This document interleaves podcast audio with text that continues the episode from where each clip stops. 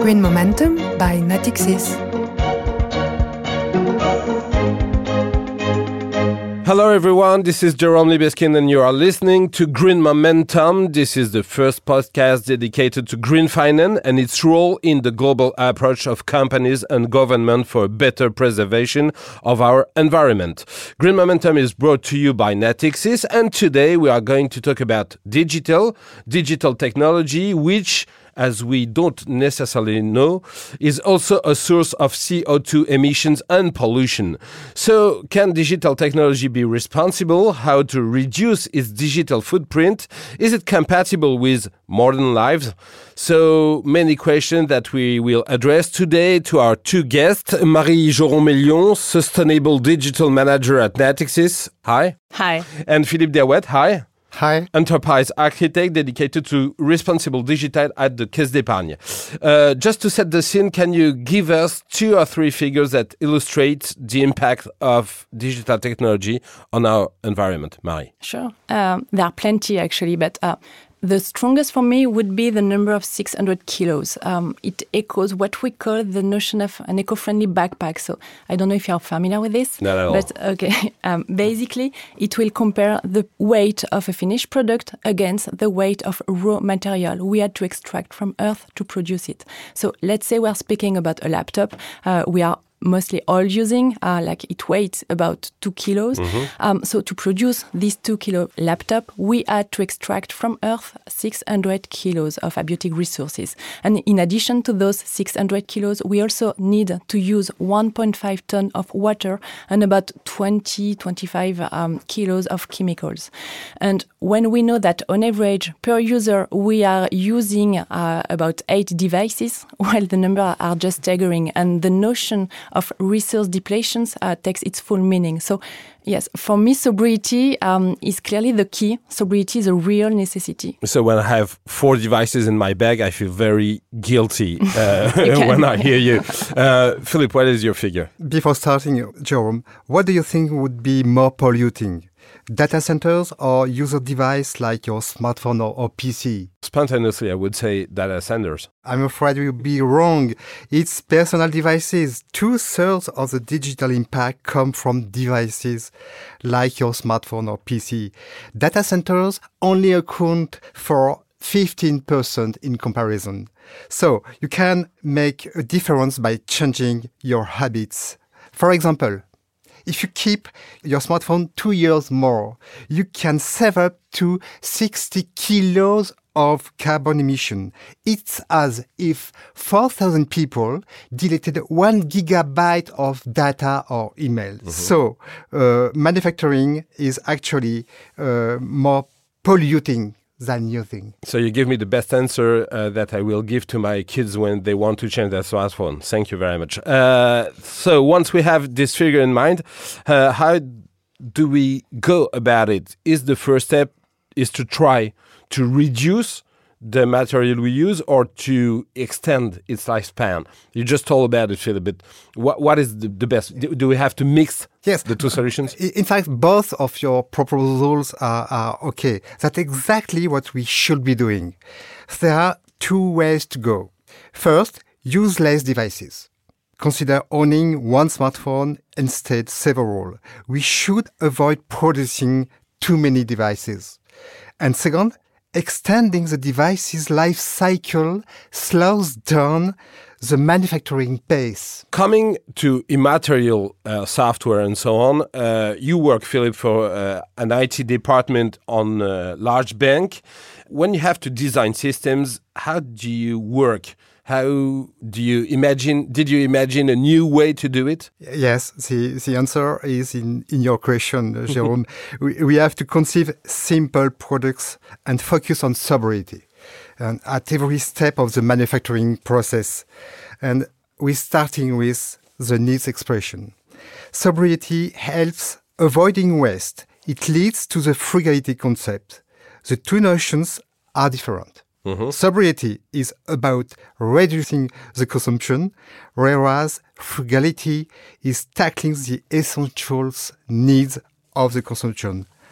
In our daily life, we can use low-tech solutions and eco-design to reach these goals. Eco design is a very important topic, Mary. Maybe it's a new way to think the architecture and the way we work and you work in, in a bank. Can you tell us about eco design? Sure. I would say um, eco design means to do better, efficiently, and in a sustainable way. Um, concretely, it's a question of building our digital solution in a sustainable way, as I was, I was telling it, and uh, this by challenging our needs, by pulling uh, our infrastructure, and without forgetting, of course, to onboard the user part. Uh, an eco design solution must be useful, usable, and a used solution. I have in mind a lot of achievements uh, at Natixis to illustrate it, for instance. And um, on CIB side, um, let's let's speak about this one. Um, the question of performance optimization arose in one of our business solutions.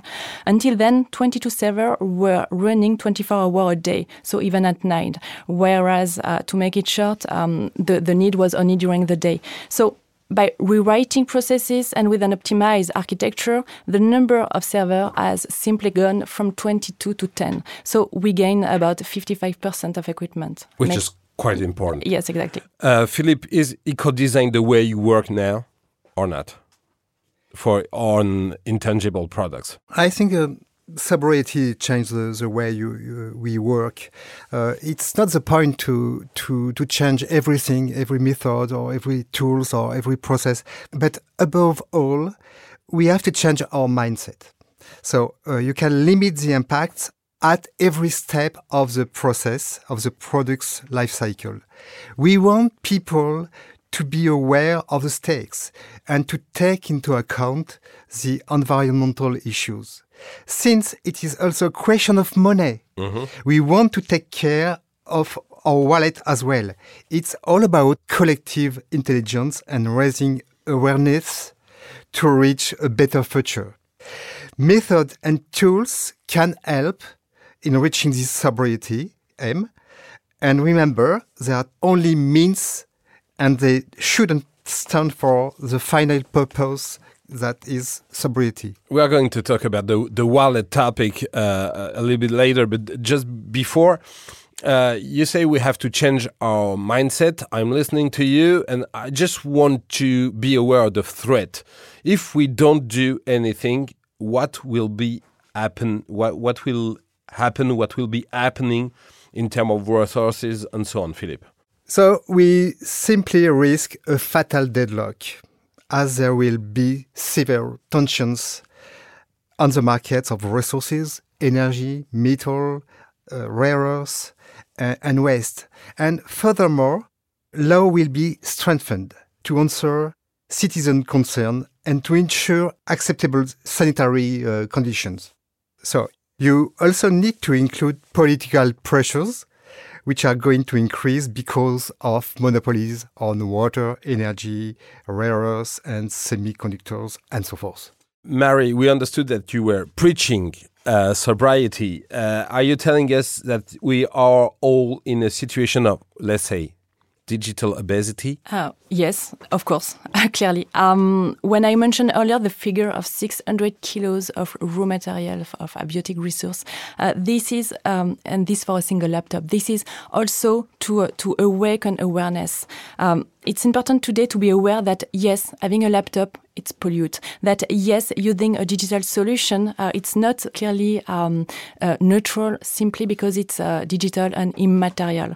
I still refer back to notion of sobriety and to do things differently.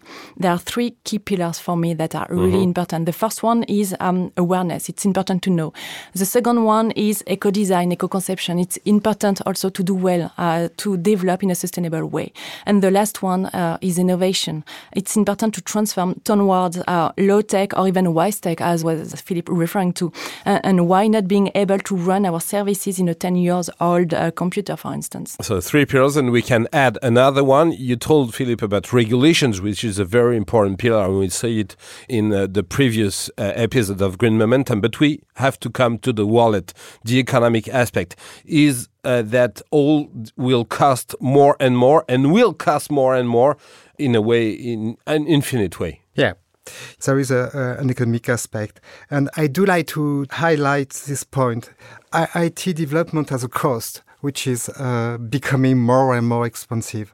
And even if you don't have uh, enough env- environmental or social conviction to to slow down this vicious circle, mm-hmm. the financial aspect will put a stop to these resources and means profusion. So energy costs are rather scarcity, waste management, pollution, and climate change will trigger an unbearable cost for our organizations. I'm very interested in all what you say today, but before to get to the ritual question, I have one more. Aren't you idealist?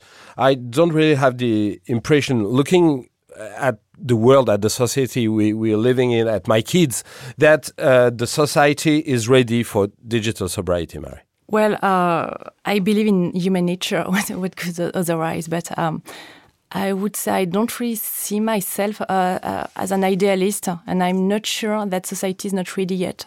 As an illustration, the Green Bill drafted by our Senate in the beginning of this year, which aims to reduce French digital footprint and which clearly puts its finger on projects we are carrying out at Natixis. So no, to me, uh, we are moving in the right direction, uh, whether at citizens level or at organizations one. And I'm also fully convinced of the power of awareness. Um, this is important to illustrate, uh, to explain with figure. Of course, this is yes certain. For instance, uh, if we look at the end of life of equipment, digital represent on average and per year the equivalent of 5,000 Eiffel towers um, of waste. So now that 5,000 Eiffel Towers. Exactly, 5,000 Eiffel. Huge. Yes, huge. so now that I know this figure, which is just huge, the question is do I want to live in such a world? So my answer is clearly no. Uh, and this is also why I'm fighting. I'm fighting to raise awareness about digital impacts and the need to co design our solution, which is, I'm sure, the alternative for our business. Philippe, are you an idealist? Uh, I'd say uh, I am too old for, for that. but uh, more ser seriously, it's been 10 years I witnessed uh, this uh, ecosystem and its tensions. And in all modesty, I deeply believe from my uh, experience that e ethics and sobriety can save us. Maybe it is not a visible topic among our fellow citizens yet, but we need to brighten our daily lives and by embracing new temperance values and building a desirable future. That brings us to the to the real questions that ends every episode of Green Momentum. Are you pessimistic or optimistic for the future, Philip? In fact, if you are pessimist, you perceive life in a negative way, and that's too painful to act. So I'd say I am optimist. I truly hope people will become aware about the issues uh, we are facing to avoid the, a collapse. And to conclude, I do think I am an optimistic person with a fighting spirit. That's a good way to be optimistic. Marie? Well, clearly, I'm a great optimist, um, and I'm still bouncing back on awareness. We may not know. When we know, it's impossible uh, not to act and listening to Green Momentum. Today, we have figures and we are more aware of the impact of uh, digital. That's the end of this episode of Green Momentum. I hope it has given you food for thought on how you conceive and you consume digital. Thank you both for uh, being our guest today. Thank you. Uh, thanks to Thank you, you who are listening to us and see you very soon in Green Momentum.